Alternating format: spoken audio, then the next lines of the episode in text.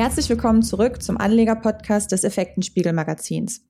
Das Thema Robotik bzw. Automatisierung ist aus der Industrie heutzutage kaum noch wegzudenken. Und gerade die Corona-Pandemie hat die industrielle Automatisierung erneut in den Fokus gerückt.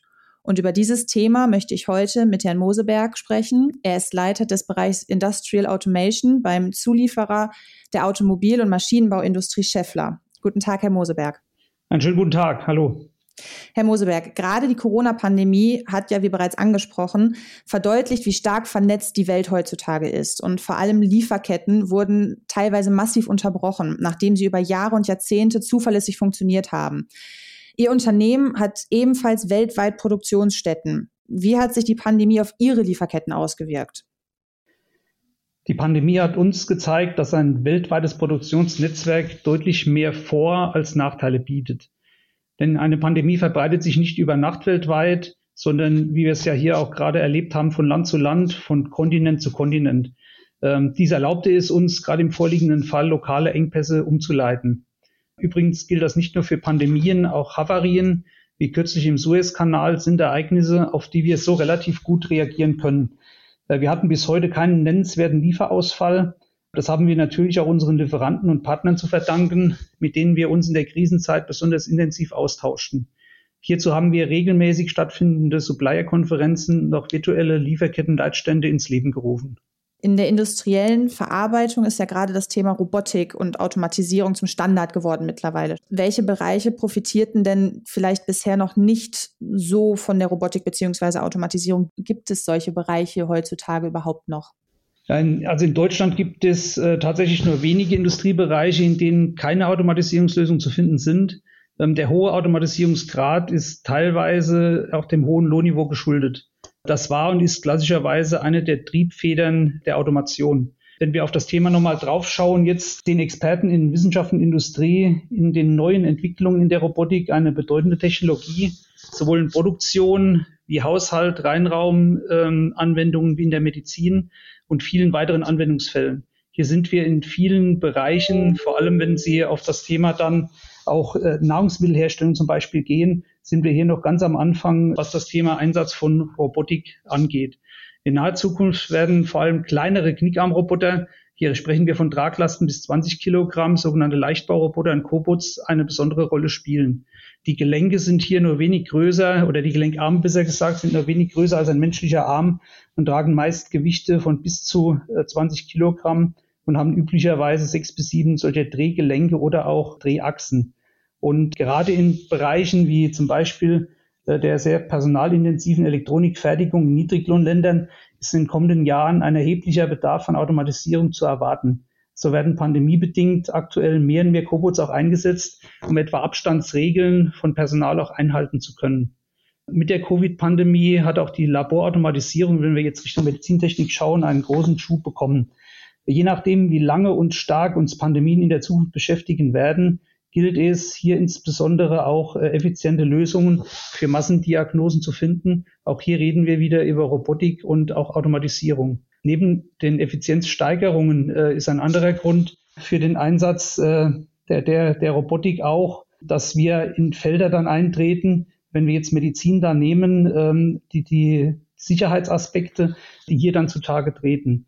Wenn Sie einen Medizinroboter heute anschauen, dann ist es ein informationsgesteuertes chirurgisches Instrument, welches dem Arzt ermöglicht, Patienten mit einer höheren Sicherheit und gesteigerter Präzision äh, zu behandeln. Und welche Felder könnten sich neben der Medizin noch ergeben?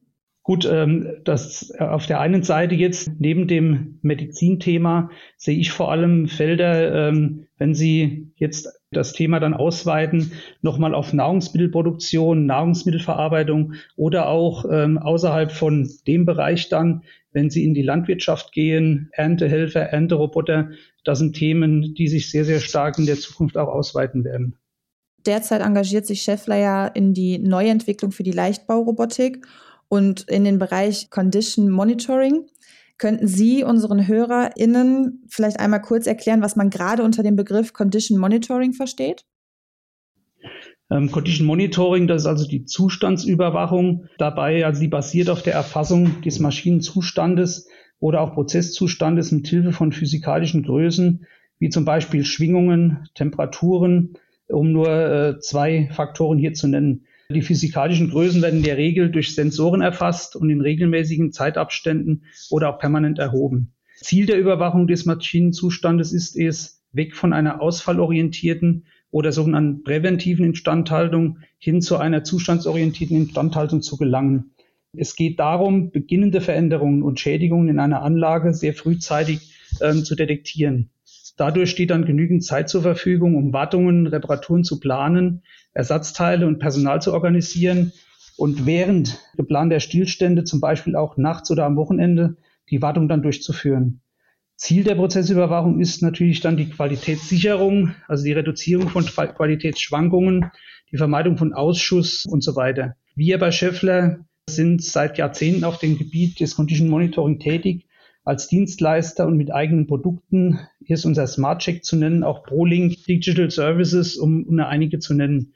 Äh, wir verfügen hier über ein herausragendes Know-how auf dem Gebiet der Schwingungsdiagnose und der Erkennung bestimmter Schadensbilder, Lagerschäden, Unwuchten, auch Gravitation. Kunden in Windenergie, Stahlwerke, auch Schiffsbetreiber, Zementindustrie ähm, sind hier in unserem äh, Spektrum. Also sehr breit aufgestellt. Genau. Und welche Marktsegmente sind da für Sie besonders attraktiv im Moment? Also wenn ich auf das Condition Monitoring dann nochmal eingehe, mhm. hier geht es vor allem darum dann, die, die hohe Produktivität der Anlagen, die in Verbindung damit einen ungeplanten Stillstand zu enormen Kosten dann führt, aufgrund eben der entstandenen Stückzahlen äh, bei den produzierten Mengen. Also das ist hier ein, ein ganz, ganz wichtiges Segment, ähm, also wo die Produktivitäten, die, die hohe Stückzahl im Mittelpunkt steht. Wenn man es anders formuliert, je höher die Produktivität einer Anlage ist, desto attraktiver und wichtiger ist das Condition Monitoring. Mhm. Dieser Punkt, ähm, die äh, produzierende Industrie in weiten Teilen erreicht. Äh, das Interesse an ähm, wirtschaftlichen Überwachungslösungen ist entsprechend sehr, sehr groß. Also deutlich über 90 Prozent aller Aggregate und Antriebe, Produktionsanlagen sind heute noch nicht zustandsüberwacht, fallen also irgendwann ungeplant aus legen so Teile oder ganze Anlagen zeitweise still, äh, sodass es hier ein sehr, sehr großes Feld gibt, das noch Bedarf hat an entsprechenden Lösungen. Und ähm, also an einer effizienten und wirtschaftlichen Überwachung von einer so großen Anzahl von Maschinenteilen haben sich schon viele Anbieter versucht. Und wir haben mit Hilfe neuester Technologien mit unserem Optime-System hier eine sehr überzeugende Lösung gefunden, ähm, wir nennen das Plug Play Predict. Also wir haben einen sehr minimalen Installationsaufwand. Also hier muss nur ein Sensor an einen Motor zum Beispiel angeschraubt werden. Konfiguration erfolgt dann äh, selbsttätig. Selbstkonnektivität ist gegeben. Und wir haben dann eine App mit automatisierter Analyse, sodass dann für den Anwender sehr, sehr schnell ersichtlich ist, wie der Zustand des jeweiligen Aggregates ist und ob Handlungsbedarf besteht. Also ist da dann auch die Nachrüstung sehr einfach gehandhabt. Genau, kann sehr einfach nachgerüstet werden und äh, für uns hängt da auch ein sehr interessantes Geschäftsmodell, ja, auch mit entsprechenden äh, niedrigen Kosten für den Betreiber dahinter. Das klingt auf jeden Fall hochspannend und hochinteressant. Dann dürften wir gespannt sein, was die Zukunft noch für uns bereithält. Und ich bedanke mich an dieser Stelle für das interessante Interview bei Ihnen. Ja, vielen, vielen Dank. Sehr, sehr gerne. Und auch von euch, liebe HörerInnen, verabschieden wir uns an dieser Stelle und hoffen, ihr schaltet auch das nächste Mal wieder ein. Bis dahin schaut gerne auf unserer Homepage effekten-spiegel.com vorbei, wo wir euch wie immer über das aktuelle Börsengeschehen auf dem Laufenden halten. Bis dahin und bleibt gesund.